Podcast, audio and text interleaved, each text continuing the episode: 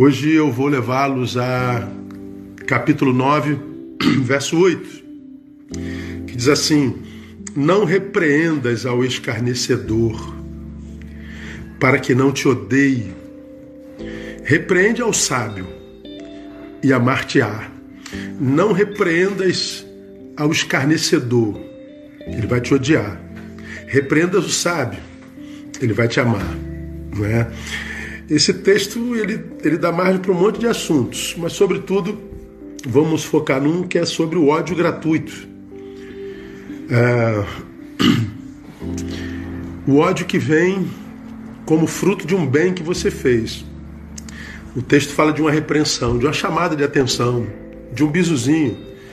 Aquela pessoa que a gente vê que deu uma deslizada e você vai lá, mesmo que com jeito, pô, varão, varoa, brother, pô, não é bem assim, pensa bem e tal. Se esse sujeito para quem você dá o bizu em amor é, te tratar com ódio, a Bíblia diz que ele é um escarnecedor, ele está perdido em si mesmo. Mas se ele for sábio, ele está dizendo, por causa desse bizu, dessa graça que você liberou sobre ele, você vai despertar amor nele. Então veja só, irmãos, a mesma semente, que é a repreensão, que é a chamada de atenção, que é o conselho. Você está dando um conselho. Esse conselho, que é uma semente, produz dois frutos: ódio e amor. Eu semeio o conselho, que eu acho que é um fruto de amor, é o fruto da graça, é um ato de bondade, e como fruto dessa bondade, eu posso colher amor e posso colher ódio. Então veja, a mesma semente produzindo dois frutos completamente antagônicos. Uma única palavra dirigida a duas pessoas, produzindo duas reações completamente diferentes. A mesma palavra produzindo frutos completamente distintos.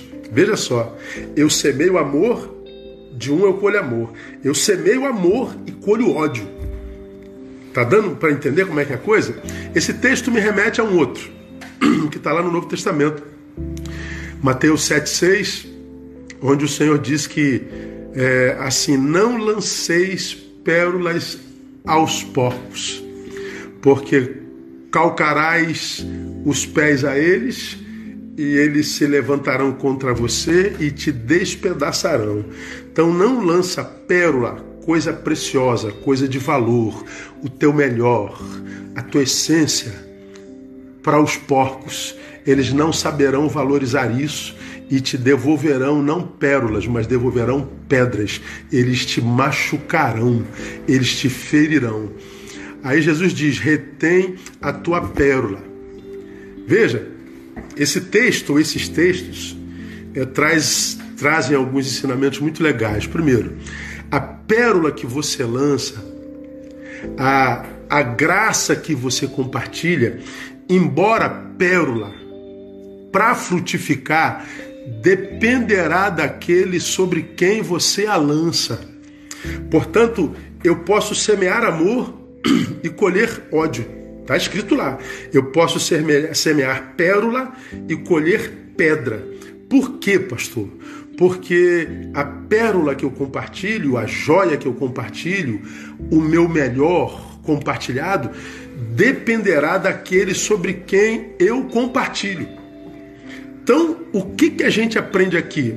Para você que tem passado pela vida semeado bem, para você que tem passado pela vida semeando o teu melhor, gentileza, graça, bondade, por causa daquilo no que se tem transformado o homem contemporâneo, admita a possibilidade da frustração no teu trabalho. Admita que mesmo fazendo bem, você pode se frustrar, que mesmo semeando o teu melhor, semeando as tuas pérolas, ainda assim você pode se frustrar. Por que, que eu estou dizendo que a gente deve se, se a, admitir a possibilidade da frustração? Porque quem não admite a possibilidade da frustração, ou seja, não vê a frustração como possibilidade, quando se frustra, é paralisado e deixa de semear. E quando você deixa de semear, aí o mal daquele sobre o qual você semeou o teu melhor te alcançou. Então você realmente é, foi desconstruído, você foi prejudicado.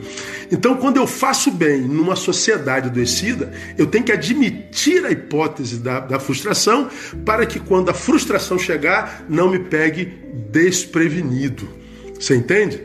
Ah, eu, algum tempo atrás, preguei um sermão em Belo Horizonte, aí fizeram um flyer de uma palavra minha, eu disse assim: sabe por que os pastores é, brasileiros estão absurdamente cansados? E eu respondi a, a pergunta, porque eles estão tentando extrair frutos do Espírito em pessoas que não nasceram de novo. Ou seja, frutos do Espírito só em quem nasceu de novo. Esperar colher amor só de quem é, só de quem é, é, é, possui esse amor. Ah, o texto está dizendo: você pode semear amor, você pode semear, a, a semear conselho, você pode re, semear a repreensão que cura, que, que tira do mau caminho, e o que você colhe é ódio, que você colhe é ira, que você colhe é ingratidão. Como você não estava preparado para isso, você então é, foi, foi alvo e derrotado por aquele, a, a, aquele, aquele mal que voltou como fruto do teu amor. Por quê? Porque a frustração te abateu. Você se iludiu imaginando que todo bem feito volta como bem. Aí eu costumo dizer: só se desilude quem se ilude, só se desilude quem se ilude. Então, você que é do bem, semeia o bem, mas admita a possibilidade da frustração, porque a, a, colheita do que você plantou não depende só da tua colheita, mas daquela terra sobre quem você lançou isso. Então, admitir a hipótese da frustração, pastor, isso não é muito pessimismo, não? Não, isso não é pessimismo, isso é realismo. Está escrito: você lança pérola, mas se for porco, o que sobra é despedaçamento. Você repreende, mas é escarnecedor, o que sobra é ódio. É assim que é a vida. Isso não é pessimismo, isso é realismo. Agora pense comigo para a gente terminar. Esse texto não parece uma contradição de Gálatas 6, 7? Gálatas 6, 7 diz assim: ó, pois tudo o que o homem semear, isso também se fará. Pois é, pastor, parece uma contradição. Tudo o que o homem semear, fará. Então, se eu estou semeando pérola, eu não tinha que colher pérola. Se eu estou semeando conselho, eu não deveria colher gratidão. Se eu estou é, semeando o meu melhor, eu não deveria colher o melhor do outro?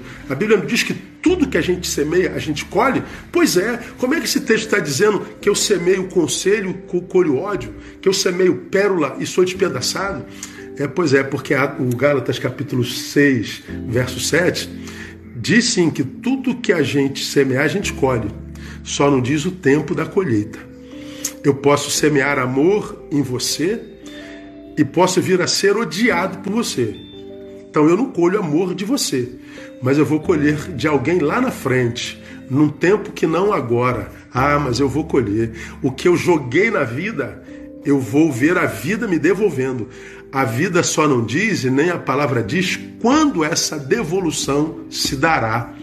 Portanto, eu e você que temos tentado semear o nosso melhor, eu e você que temos tentado semear sementes que ajudem o outro a extrair de si a melhor versão. Estejamos preparados para a ingratidão, para o ódio, para a indiferença e até para a possibilidade do despedaçamento. Porque se eu tiver preparado para isso, quando isso chegar, isso não me destrói. E mais, mesmo que essa ingratidão, esse ódio como devolução do meu amor me alcance, esse ódio não vai me impedir de continuar semeando o meu melhor. Por quê? Porque eu sei que se eu não colher isso agora, mais cedo ou mais tarde eu colherei. Portanto, meu amado, ah, cuidado com a frustração e nunca, jamais pare de semear. Tudo que você semeia volta para você, porque aquele que diz é fiel e não mente. Tá bom?